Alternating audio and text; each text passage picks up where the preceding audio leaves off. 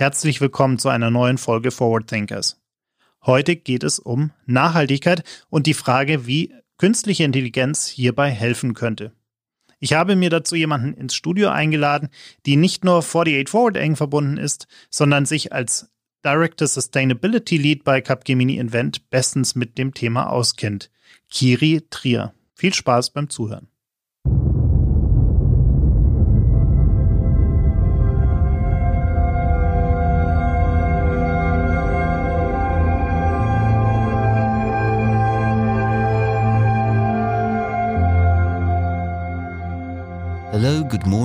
Evening, good afternoon, and welcome wherever you are in the world.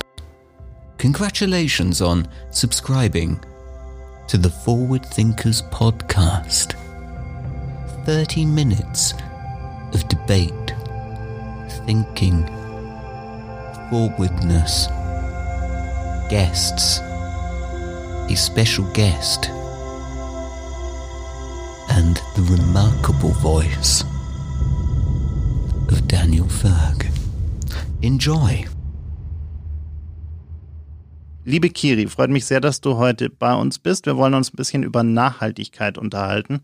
Und du bist passenderweise Director Sustainability Lead Dach bei Capgemini Invent. Erzähl uns doch mal kurz, was man in der Rolle eigentlich so den ganzen lieben langen Tag macht. Danke, Daniel, für die Einladung. Ja, erzähle ich euch gerne. Also auf der einen Seite bin ich als Nachhaltigkeitsexperte bei Capgemini zuständig für unsere internen Nachhaltigkeitsinitiativen. Das bedeutet, ich habe viel mit Corporate Social Responsibility zu tun. Ähm, ich kümmere mich auch um unseren internen CO2-Fußabdruck. Aber vor allem fokussiere ich mich auf alle Belange für unsere Kunden. Also das bedeutet, wie können unsere Kunden nachhaltiger werden, aber vor allem, wie messen sie erstmal ihren Fußabdruck, ähm, welche Daten benötigen sie dazu, bewerten beziehungsweise konsolidieren sie diese Daten und wie können Sie dann wirklich Nachhaltigkeitsinitiativen spinnen beziehungsweise auch Produkte und Services bauen. Jetzt hast du mir eine Studie von euch geschickt, die mir sehr gelegen kam. Die heißt nämlich AI Tackling Climate Change. Und die spielt so ein bisschen auch in die Philosophie hinein. Ich, wobei Philosophie ist vielleicht ein großes Wort für meine Gedankengänge, aber so ein bisschen in meine Sichtweise hinein, dass wir ja ganz viel machen können, um, um Klima äh, besser zu machen, um, um, um den Klimawandel aufzuhalten oder zu verlangsamen. Aber wir haben ja gelernt, dass wir Menschen durchaus sehr, sehr träge sind. Das heißt, wir alleine mit Verhaltensänderungen werden äh, das Klima nicht retten können. Das heißt, wir brauchen ein bisschen Technologie on top dazu, um uns da an der Stelle zu unterstützen, um uns zu helfen, um uns äh, neue Möglichkeiten aufzuzeigen, um die sichtbar zu machen und um uns da ja einfach neue Wege zu zeigen. Hm. Jetzt habt ihr in dieser Studie ja ein paar ganz spannende Beispiele auch dabei, wie, wie Technologie, wie auch AI an der Stelle helfen kann, äh, aus Daten auch teilweise einfach zu lernen ähm, und daraus äh, bessere Schlüsse für die Zukunft zu ziehen. Hast du da, hast du ein, zwei Beispiele zum Beispiel, über die du sprechen kannst? Hm, ein, zwei Beispiele. Also ich glaube, vorab möchte ich kurz sagen, Künstliche Intelligenz ähm, kann uns definitiv helfen, aber künstliche Intelligenz ist teilweise einfach noch nicht so weit. Ich glaube, da müssen wir unterscheiden zwischen einer schwachen künstlichen Intelligenz und einer starken künstlichen Intelligenz. Äh, was bedeutet das? Eine künstliche Intelligenz muss einfach immer lernen und ähm, sie muss stetig lernen und dann kann sie besser werden. Sie funktioniert im Endeffekt wie unser Gehirn. Und wir sind aber Menschen, das bedeutet, wir sind limitiert. Wir können zum Beispiel leider nicht fliegen.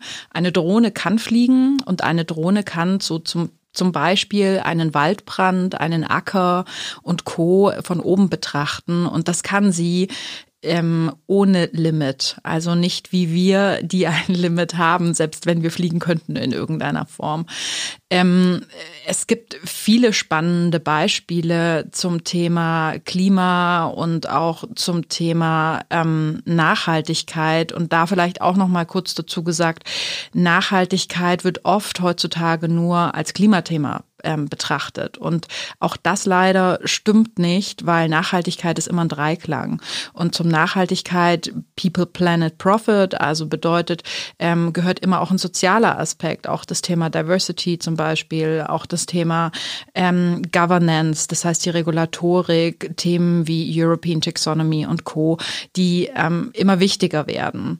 Und das Ganze mit künstlicher Intelligenz auszustatten, so dass diese künstliche Intelligenz uns im besten Fall helfen kann, unsere Probleme zu bewältigen. Das haben wir in dieser Studie mit 400 Experten global evaluiert. Also bedeutet, wir haben erstmal evaluiert, ähm, inwiefern überhaupt künstliche Intelligenz benutzt wird, um dem Klima positiv entgegenzutreten und inwiefern dieses Potenzial auch wirklich richtig eingesetzt wird. Und da gibt es interessante Beispiele, zum Beispiel zum Thema Waldbrände in Kalifornien ähm, gibt es Drohnen, die eben da drüber fliegen, die dann wiederum mit großen Rückversicherungen zusammenarbeiten und dann ähm, quasi sogenannte Vorhersagen machen darüber, wie Waldbrände sich entwickeln können. Und können wir dann anders reagieren? Ja klar, wir können A, unsere Feuerlöscher anders aufstellen, wir können unsere Wassertanks anders aufstellen, aber am allerwichtigsten ist natürlich, wir können auch global das Klima und den Klima, die Klimazirkulation betrachten und dann wiederum rein geologisch ähm, Maßnahmen ergreifen. Aber ich muss schon sagen, wir sind an einem sehr schweren Punkt angelangt, der Klimaveränderung. Und wir müssen etwas tun. Das heißt, wenn wir nochmal ganz konkret über, über künstliche Intelligenz in dem Kontext sprechen, geht es sehr viel darum, dass wir einfach aus äh, sehr vielen Daten, aus großen Datenmengen äh, lernen können, um Schlüsse für die Zukunft zum Beispiel zu ziehen. Wie du schon sagst, wenn wir uns anschauen, äh, wie, wie breiten sich diese Waldbrände aus, wie entwickeln sie sich, dann können wir Modelle errechnen, wie sie sich vielleicht in Zukunft ausbreiten werden oder beim nächsten Mal ausbreiten werden. Das gleiche könnten wir machen für äh, andere Klimakatastrophen. Wir können es aber auch machen für ähm, für bestimmte Dinge, die sehr CO2-intensiv sind. Äh, ich habe ein Beispiel irgendwo gelesen äh, von, von Airbus zum Beispiel, die es geschafft haben, durch Auswertungen ihren Treibstoffverbrauch signifikant nach unten zu treiben. Und das können wir ja auf ganz, ganz viele Modelle äh, legen, dass wir da einfach effizienter auch am Ende des Tages werden, oder? Definitiv. Man sagt halt heutzutage avoid, reduce, recycle. Also im Sinn von, was machen wir mit den CO2-Emissionen? Ähm, das, was wir gemerkt haben, ist, was nicht funktioniert oder auf Dauer nicht funktioniert, weil es einfach nur eine Verschiftung ist, ist Offsetting. Ähm, und ich glaube, künstliche Intelligenz, und das hat unsere Studie auch gezeigt, kann uns dabei helfen, neue Lösungen zu finden. Und die fangen an bei der Transparenz und der Messbarkeit. Genau das, was du gerade angesprochen hast. Aktuell stehen die Firmen am meisten oder am größten von dem größten Problem, ähm, dass sie gar keine richtige Nachhaltigkeitsstrategie haben, beziehungsweise die eher so PR-Marketing-mäßig ausgelegt haben, aber die ist nicht transparent und messbar. Und das, was du gerade angesprochen hast mit Airbus, ist ein gutes Beispiel, wie man eine Scope 1 bis Scope 3 Betrachtung, also das heißt die Betrachtung der verschiedenen Treibhausgase, wie diese produziert werden und entstehen, anders messen kann. Und durch die Messbarkeit, durch die Quantifizierbarkeit findet man natürlich dann eventuell Lösungen, wie man diese wiederum reduzieren kann und dann vermeiden kann und dann so Circular Economy mäßig auch neue Produkte bauen kann. Ganz, Thema, ganz spannend ist das auch in dem Umfeld Plastik, also Plastikreduktion. Ähm, das merken wir als Individuum, da brauchen wir gar nicht so unbedingt in, die, in eine Firma reinzugehen, ähm, dass Plastik recycelbar ist und wiederverwendet werden kann für ganz tolle normale Dinge, wie zum Beispiel auch eine Daun Daunenjacke, dann ist halt Plastik in der Daunenjacke. Nur wir müssen die Fähigkeit haben und die haben wir leider ganz oft nicht, weil wir limitiert sind, weil wir eben Menschen sind, kontinuierlich Dinge zu messen und eine Supply Chain, eine komplizierte, komplizierte Supply Chain von Airbus zum Beispiel, die lässt sich nur über die Kontinuität einer künstlichen Intelligenz auf Dauer messen. Weil bei uns, sind wir mal ganz ehrlich, aktuell, das sind Excel-Listen. Also wie wird ein Carbon Footprint getrackt im Endeffekt bei einem Unternehmen? Das sind große Excel-Listen, die quasi die sämtlichen CO2-Emissionen quasi tracken. Vielleicht für diejenigen, die, die nicht ganz so tief im Thema drin sind, du hast gerade das Thema Offsetting angesprochen, vielleicht, dass wir da nochmal ganz kurz erklären, was das eigentlich ist. Es ist ja, und korrigiere mich, wenn ich es falsch wiedergebe, vielleicht gebe ich so ein bisschen überspitzt wieder, wenn man sich so ein bisschen es ist so ein bisschen wie, wie, wie quasi dieser Ablasshandel in der Kirche damals. Also es ist jetzt böse gesagt, aber es ist natürlich, äh, man beichtet seine Sünden und sagt, was man alles Böses getan hat im Sinne von CO2-Ausstoß. Ähm, und dann hat man äh, zum Beispiel einen Dienstleister, der einem das Ganze dann berechnet und sich überlegt, was man tun kann, um das an anderer Stelle mit zum Beispiel gepflanzten Bäumen, mit irgendwelchen ähnlichen äh, Maßnahmen zu kompensieren. Ja, vollkommen richtig. Ähm, das Thema Offsetting ist aufgekommen, weil die westliche Welt sich überlegt hat, wie sie ihre CO2-Emissionen am besten los wird. Und das ist keine Lösung. Ich ähm, bringe da immer gerne das Beispiel des Mülls. Und zwar, ähm, wenn sich mal Leute fragen bei uns in der westlichen Welt, ähm, wo unser Müll landet, wo unsere Müllberge landet, dann muss man einfach nur mal nach Afrika gucken, nach Indien gucken und ähm, sich diese Müllberge wirklich anschauen. Und da gibt es Dokumentationen von National Geographics und Co. drüber. Oder man reist auch einfach mal hin und schaut sich mal an. Hups, der Müll ist ja gar nicht weg. Hups, der Müll ist ja in dem Ozean gelandet. Hups, da ist ja ein Wal voller Plastik. Tja, das ist deine Plastikflasche, ähm, die du fünfmal verwendet hast im Endeffekt und dann weggeschmissen hast oder einmal verwendet hast. Also, und das Thema Offsetting ist deswegen so schwer, weil es geht hier, wie du richtig gesagt hast, um einen Handel. Es geht um einen Handel von Müll in dem Fall eben von Treibhausgasen, von Treibhausgasemissionen und das ist auch limitiert. Also ähm, wir haben keine zweite Erde. Es gibt keinen zweiten Planeten, wo wir unsere Treibhausemissionen hinbringen können im Endeffekt. Und ähm, was wir aktuell sehen, ist sogar eine Zunahme, was total absurd ist, im All.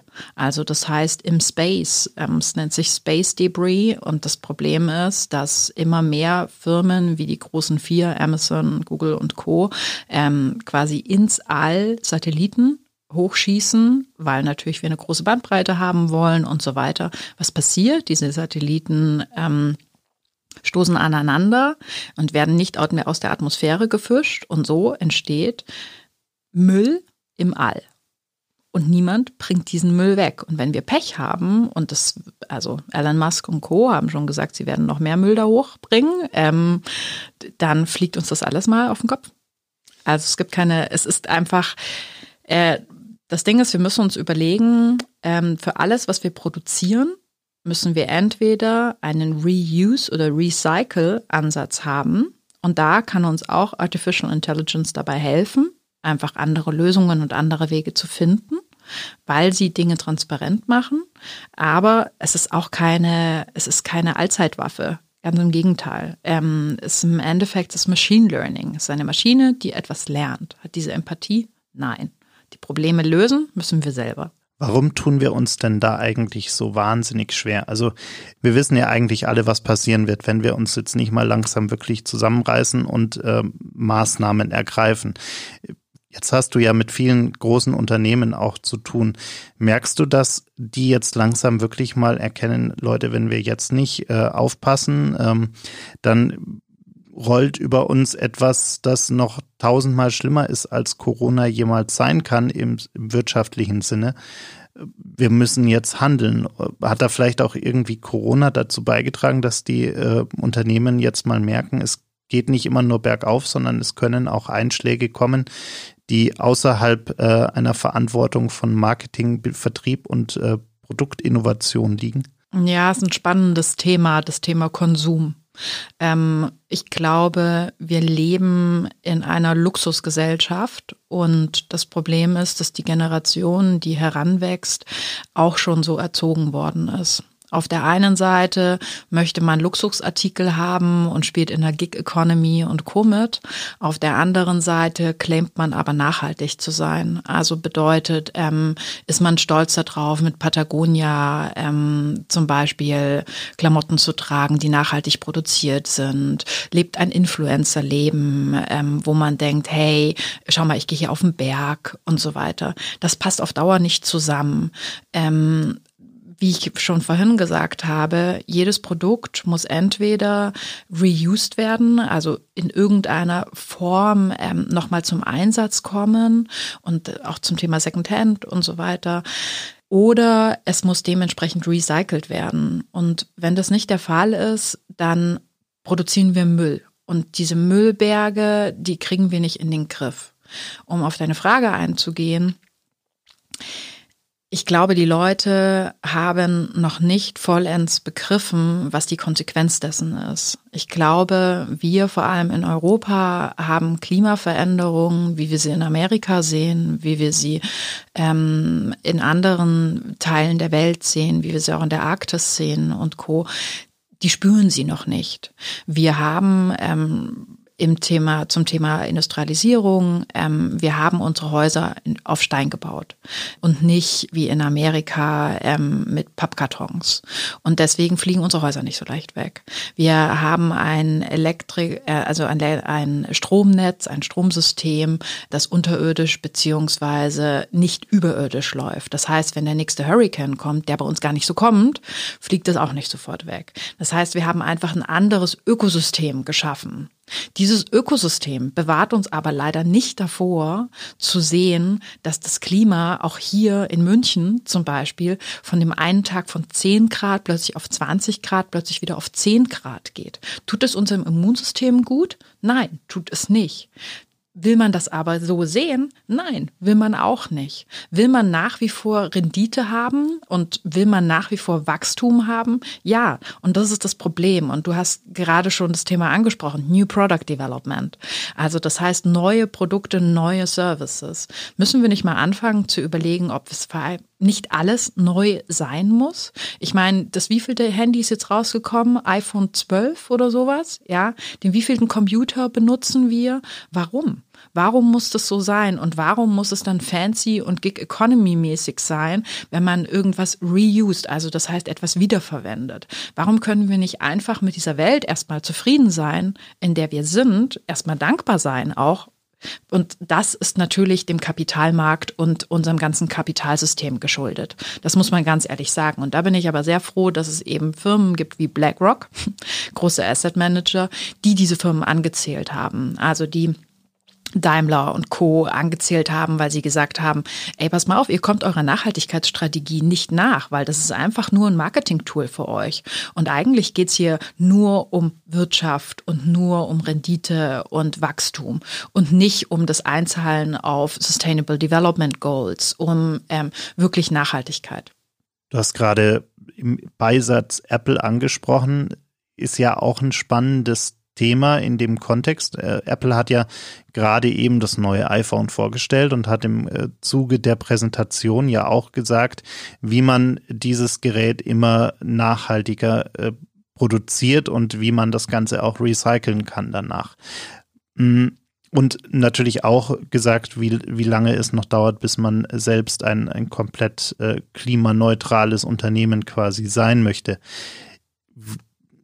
hast du auch gerade schon gesagt, viele Unternehmen nutzen das natürlich auch gerne fürs Marketing. Wie, wie ist da deine Einschätzung zu, zu einem Unternehmen wie Apple, die das wirklich sehr in den Fokus stellen, äh, inklusive irgendwelchen Videos, wo sie genau zeigen, wie dieses iPhone quasi danach wieder zerlegt wird in seine Einzelteile. Und äh, ich glaube, das neue iPhone 12 kommt auch komplett ohne unrecycelte seltene Erden aus, soweit ich das richtig im Kopf habe aus dieser Präsentation. Also alle seltenen Erden, wo man ja immer sagt, die sind so schlimm für gerade bei Smartphones äh, und der damit verbundenen Wegwerfgesellschaft, sind in diesem neuen Gerät quasi recycelt. Ja, spannendes Thema. Also erstmal alle großen Corporates haben sich gerade auf ihre Agenda geschrieben, eine sogenannte Net Zero ähm, Allianz beizutreten. Was bedeutet das? Das bedeutet, dass sie bis 2030 respektive 2050, je nach Größe des Unternehmens, quasi ähm, keinerlei CO2-Emissionen produzieren wollen. Also das heißt sogenannte Carbon Negativity ähm, haben oder auch positiv ausgedrückt einen positiven Einfluss auf das Klima. Ähm, dann gibt es noch die Firmen, die sagen, wir müssen erstmal neutral werden. Ähm, das nennt man dann Carbon Neutrality, also quasi neutral zu werden erstmal und die CO2-Emissionen zu verringern. Ist das wirklich ernst gemeint? Schwierig zu sagen, weil die meisten Unternehmen, vor allem auch große Unternehmen, messen ihren CO2-Fußabdruck noch nicht so lange. Ähm, das heißt, es gibt Unternehmen, die machen das schon 10 oder 15 Jahre. Aber wie gesagt, das sind Excel-Listen. Das sind nicht kumulierte Werte, wo wir einen Mittelwert ausrechnen können und die vergleichen können, über Jahrzehnte ein Delta ausrechnen können und dann dementsprechende Initiativen spinnen können. Ähm, ist es gerade ein Trend zu sagen, ich werde ähm, carbon neutral? Ja, ist es. Und muss ein Apple, muss ein Google, muss ein Amazon darauf aufspringen? Ja, weil weil zum Beispiel, wenn man misst, ähm, wie viel Tonnen CO2 oder wie viel Kilogramm eine E-Mail alleine produziert, Streaming und Co., das sind alles Themen, mit denen wir uns beschäftigen müssen. Und deswegen auf der einen Seite verstehe ich Apple, weil es in ihre Narrativ perfekt reinpasst, ähm, ihres Produktes. Sie werden kein Produkt mehr verkaufen, wo der Klimaschützer um die Ecke kommt und sagt, hey, aber du produzierst produzierst dir ganz viel Müll und das wollen ihre Kunden auch nicht. Auf der anderen Seite, wer kann ihnen denn nachweisen, dass es wirklich so ist? Thema Menschenrechte, Menschenhandel und all dieses Thema Kobold und so weiter hatten wir ja auch schon mal. Deswegen bin ich da, bin ich da ambivalent dazu eingestellt und vielleicht auch nochmal zu nennen, diese großen Unternehmen zahlen alle auf die ähm, UN Sustainable Development Goals ein. Was bedeutet das? Das sind Ziele, die eigentlich für Länder geschaffen worden sind. Es sind 17 Ziele, wie zum Beispiel Hunger zu bekämpfen, Armut zu bekämpfen, aber auch dem Klima positiv entgegenzuwirken. Und wird das richtig gemessen? Ja, die UN misst das. Ist das wirklich transparent? I doubt it. Wenn wir nochmal zum Thema AI zurückkommen. Ihr, habt in dieser Studie ja auch geschrieben, dass ganz, ganz viele Unternehmen äh, am Einsatz von AI in dem Kontext Nachhaltigkeit durchaus scheitern momentan noch oder nicht das volle Potenzial ausschöpfen. Wo sind denn da diese Fallstricke, die ihr da auch seht? Also wie schon genannt, das fängt damit an, dass man Maschinen im Einsatz hat, aber diese vielleicht nicht richtig mit der Sensorik oder der nötigen Sensorik, dem nötigen Data Management ähm, ausgestattet hat. Bedeutet, dass man erstmal wissen muss, wie CO2 produziert wird und wo es produziert wird und wie man es reduzieren kann. Wenn man es dann mit Sensorik ausstattet, wie zum Beispiel IoT, also wie den Kühlschrank, da kann ich ja auch zum Beispiel, um mal ein Beispiel zu geben, ich könnte den Kühlschrank ausstatten mit einem Carbon Footprint Tracker. Immer wenn ich den Kühlschrank aufmache, ähm, geht CO2 raus, beziehungsweise geht Energie ab. Immer wenn ich ihn wieder zumache, muss der Kühlschrank wieder neu heizen. Das kann mir der Kühlschrank ausrechnen rechnen, wenn ich das im kleineren betrachten möchte.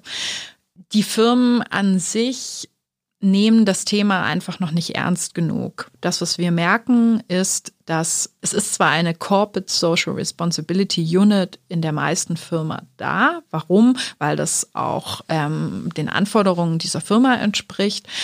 Und es gibt auch Initiativen wie wir helfen den Bienen oder wir bauen irgendwelches Gemüse auf unseren Dächern an oder zum Thema Diversity und so weiter. Also das will ich gar nicht schlecht darstellen, um Gottes Willen. Aber die richtige, nachhaltige Messbarkeit ist nicht wirklich da. Womit hat das zu tun? Das hat damit zu tun, ähm, mit einer auch Scope 3 Betrachtung. Scope 3 bedeutet in den CO2 Emissionen alles, was in der Lieferkette von Lieferanten und Co kommt. Also das heißt nicht das, was intern produziert wird, sondern das, was auch in der Lieferkette von einem externen Lieferanten zum Beispiel oder Supplier quasi produziert wird. Tja, wie trackt man das? Ähm, jetzt ist es so, es soll alles verschärft werden, also in Bezug auf den European ähm, Green New Deal, den Ursula von der Leyen initiiert hat und wo sie stark dahinter ist, gibt es große Programme, die diese Transparenz einfordern. Und wir merken auf den Finanzmärkten, dass ähm, das auch Auswirkungen hat. Deswegen zählt BlackRock Firmen an und dass zum Beispiel Kredite vergeben werden oder mehr Kredite vergeben werden, wenn das Thema wirklich nachweislich nachhaltig wirtschaftet. Das ist ein erster guter Indikator. Aber was wir halt merken, um deine Frage auch zu beantworten, ist, es braucht einen Druck von außen, von der Regulatorik kommt und dann braucht es ein stringentes, konsequentes Management der Nachhaltigkeit von innen nach außen. Jetzt habt ihr ja mit ganz vielen Leuten aus dem Management gesprochen. Und äh, eine Zahl, die ich ganz interessant fand, wenn wir wirklich über das Thema Climate AI sprechen, ist, dass 61 Prozent der befragten Executives, die, mit denen ihr gesprochen habt, angegeben haben, dass weniger als fünf Prozent ihrer äh, Klimaanstrengungen vom Budget her gesehen in Climate AI investiert werden. Das heißt, von ohnehin schon zu wenig Gesamtbudget für eben diese Klimathemen an sich wird noch viel zu wenig in Climate AI investiert. Und jetzt ist ja AI an sich ohnehin sehr komplex und sehr investitionsgetrieben, äh, um da überhaupt irgendwie auch was hinzubekommen. Also zusammengefasst kann man sagen, die nehmen das Thema Climate AI alle immer irgendwie immer noch nicht ernst genug. Ja, also vollkommen richtig. Wir haben evaluiert, dass es sehr wenige Climate Champions, also AI Champions gibt und leider dann doch recht viele Climate AI Laggards. Was bedeutet das? Das bedeutet, das sind die, die ähm, zwei Dinge zusammenbringen. A, eine Nachhaltigkeitsstrategie implementiert haben, die transparenz und messbar ist und die nicht nur ein Marketing-Tool ist und gleichzeitig AI dazu benutzen, da drin in ihren Produkten und in den Services oder auch in ihrer Supply Chain auch noch besser zu werden. Mhm. Du hast vollkommen recht. Es braucht dazu Experten, es braucht dazu Datenexperten, es braucht dazu auch teilweise die Wissenschaft, um dementsprechende Studien zu machen und es braucht dazu Investitionen. Und wir definieren das aber andersrum oder beziehungsweise wir betrachten es andersrum, dass eigentlich ein riesengroßes Potenzial da ist. Diese einstelligen Zahlen, die du gerade genannt hast, kannst du ja auch umdrehen und kannst sagen, naja, wir haben mehr als 90 Prozent eigentlich ein Potenzial auf diesem Markt durch Artificial Intelligence Intelligence neue Lösungen zu finden. Und deswegen werden wir auch neue Lösungen finden, weil wir bei Capgemini zum Beispiel end-to-end -End betrachtet das auch wirklich bauen können. Das bedeutet, wir können diese digitalen Tools bauen, wir können sie mit IoT zusammenbringen, mit Machine Learning, mit NLP und Co, Deep Learning und ähm, können dann dementsprechende Lösungen auch anbieten. Wenn uns jetzt jemand zuhört, der in einer entsprechenden Position in einem solchen Unternehmen ist. Und der sagt sich jetzt, oh, also äh, Sustainability habe ich schon mal gehört, aber Climate AI habe ich irgendwie noch gar nicht gehört und irgendwie AI ja schon, aber in dem Kontext noch gar nicht. Wo kann man denn anfangen als Unternehmen? Wo, was würdest du so jemandem raten, wenn er sagt, na ja, also ich habe ja schon irgendwie auch von meinen Shareholdern den Druck, dass ich irgendwie jetzt mal hier nachhaltiger werden muss. Äh, und wo, wo starte ich denn überhaupt? Also ist es wirklich dann erstmal dieses, äh, was du auch schon angesprochen hast, dieses Datensammeln erstmal wirklich zu schauen, was kann ich alles messen, was kann ich tracken, wo brauche ich Sensorik, wo brauche ich intelligentere Maschinen, Produktionshallen, wie auch immer, um erstmal die Daten zu sammeln, um dann im nächsten Schritt aus diesen Daten lernen zu können? Ja. AI ist keine Wunderwaffe. Und AI ist auch nicht die Endzeitlösung. Ähm, ganz im Gegenteil. AI ist ein Instrument, damit wir schneller zu Lösungen kommen. Mm, wenn man jetzt mit künstlicher Intelligenz respektive AI noch nie etwas zu tun gehabt hat, dann ist es erst recht keine Wunderwaffe, ähm, sondern Dahinter verbirgt sich einfach nur ein selbstlernendes System.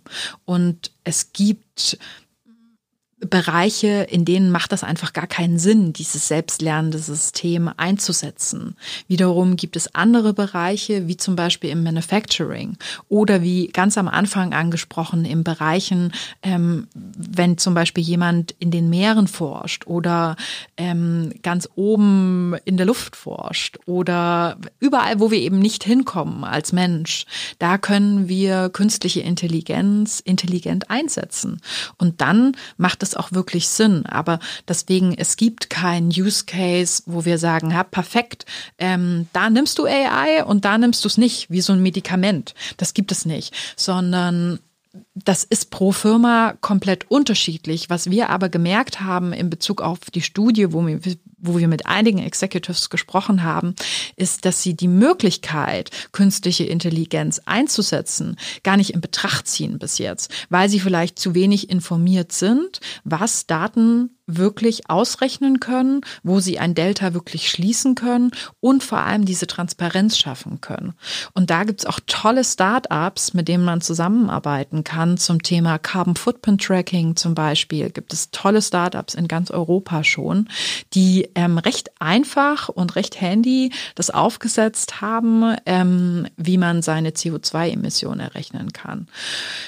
Wird es dann komplexer, wenn es um Lifecycle Assessments geht, wenn es um Produktzyklen geht und so weiter? Ja, dann wird es komplex, aber dazu sind wir ja da. Jetzt hast du gerade schon eine wunderbare Überleitung zu meiner quasi immer letzten Frage gemacht, nämlich ist es, jetzt haben wir ja viel darüber gesprochen, was, was so alles schiefläuft ähm, und, und wo vielleicht noch Nachholbedarf ist. Aber jetzt ist bei 48 Forward ja dieses Jahr immer noch Optimismus unser großes Thema. Gibt es denn so ein paar Aspekte, jetzt mal unabhängig von, von dem äh, Startup, von dem du gerade zum Beispiel gesprochen hast, aber gibt es so ein paar Aspekte, bei denen du sagst, die stimmen dich in dem ganzen Kontext wirklich optimistisch, dass sich was tut? Ja, auf jeden Fall. Also fangen wir bei mir selber an. Ich sehe in meinem Freundeskreis eine Veränderung bezüglich der Wahrnehmung zu dem Thema. Ich sehe, dass die Leute mehr darauf achten, was sie einkaufen, bei wem sie es einkaufen, ob sie beim Biomarkt um die Ecke einkaufen gehen oder zu einer Discount-Supermarktkette. Ähm, ich sehe bei mir in der Firma eine große Veränderung, weil mehr junge Leute zum Thema Nachhaltigkeit was beitragen wollen. Ich bekomme sehr viele E-Mails an Anfragen, hey, was kann ich hier machen? Wie kann ich da was verändern? Ähm, wie kann ich dem Kunde XY helfen? Und ich sehe und das ist sicherlich auch fast auch noch mit am wichtigsten bei den großen Firmen eine große Veränderung, weil es jetzt nicht nur Nachhaltigkeitsclaiming ist, sondern wirklich auf der Strategieagenda gelandet ist. Und somit wird das Thema incentiviert und immer dann, wenn Geld im Spiel ist, das ist in dieser Kapitalgesellschaft so, dann verändert sich auch wirklich etwas. Und diese ganzen Indikatoren ähm, lassen mich aufatmen, dass wir am Anfang einer Veränderung stehen und am Anfang von einer Veränderung muss es immer erstmal knirschen. Da muss es erstmal einen großen Barm geben, damit sich jemand verändert. Und ich hoffe, ich hoffe, dass es nicht so weit kommen muss, dass wir in Europa auch noch einen ganz großen Barm bezüglich Klima und Co. erleben, dass wir nachhaltiger leben, dass wir die Dinge ernster nehmen, das Klima ernster nehmen, uns ernster nehmen, auch in gewisser Art und Weise dankbar dafür sind, was wir so für eine tolle Ausstattung haben. Corona hat ja da auch in vielen Bereichen zu einer großen Veränderung geführt. Die große spannende Frage ist ja, wie nachhaltig wird diese Veränderung sein? Also wenn wir ähm, und so Aspekte wie weniger Geschäftsreisen, generell weniger Flugreisen, weniger ähm, Verkehr vielleicht an der einen oder anderen Stelle, weil sich dann doch das ein oder andere Unternehmen überlegt, es macht es überhaupt Sinn, dass meine Leute jeden Tag ins Büro fahren müssen. All diese Aspekte haben ja äh, teilweise regional zu, zu signifikanten äh, CO2, zu signifikant geringeren CO2-Ausstößen geführt. Wie nachhaltig denkst du, ist diese Entwicklung? Werden wir zu, also wird das neue Normal, was wir irgendwann mal haben werden, wenn wir einen Impfstoff haben und so weiter? Werden wir wieder in diese alten Muster komplett zurückfallen oder werden wir zumindest teilweise umdenken. Wie, wie ist da so deine persönliche Prognose? Also es stimmt, das Klima hat sich ähm, laut WHO und so und anderen Umweltorganisationen hat sich das ähm, positiv verändert bezüglich ähm, dem New Normal, also bedeutet das, was kommen wird. Da kann man ja nur mh, mm, in die Glaskugel gucken. Ähm, schlussendlich stehen wir vor einer ganz großen Veränderung, auch in Bezug auf Automotive und Electromobility. Ähm, Tesla und Co. werden das Feld übernehmen, glaube ich, leider.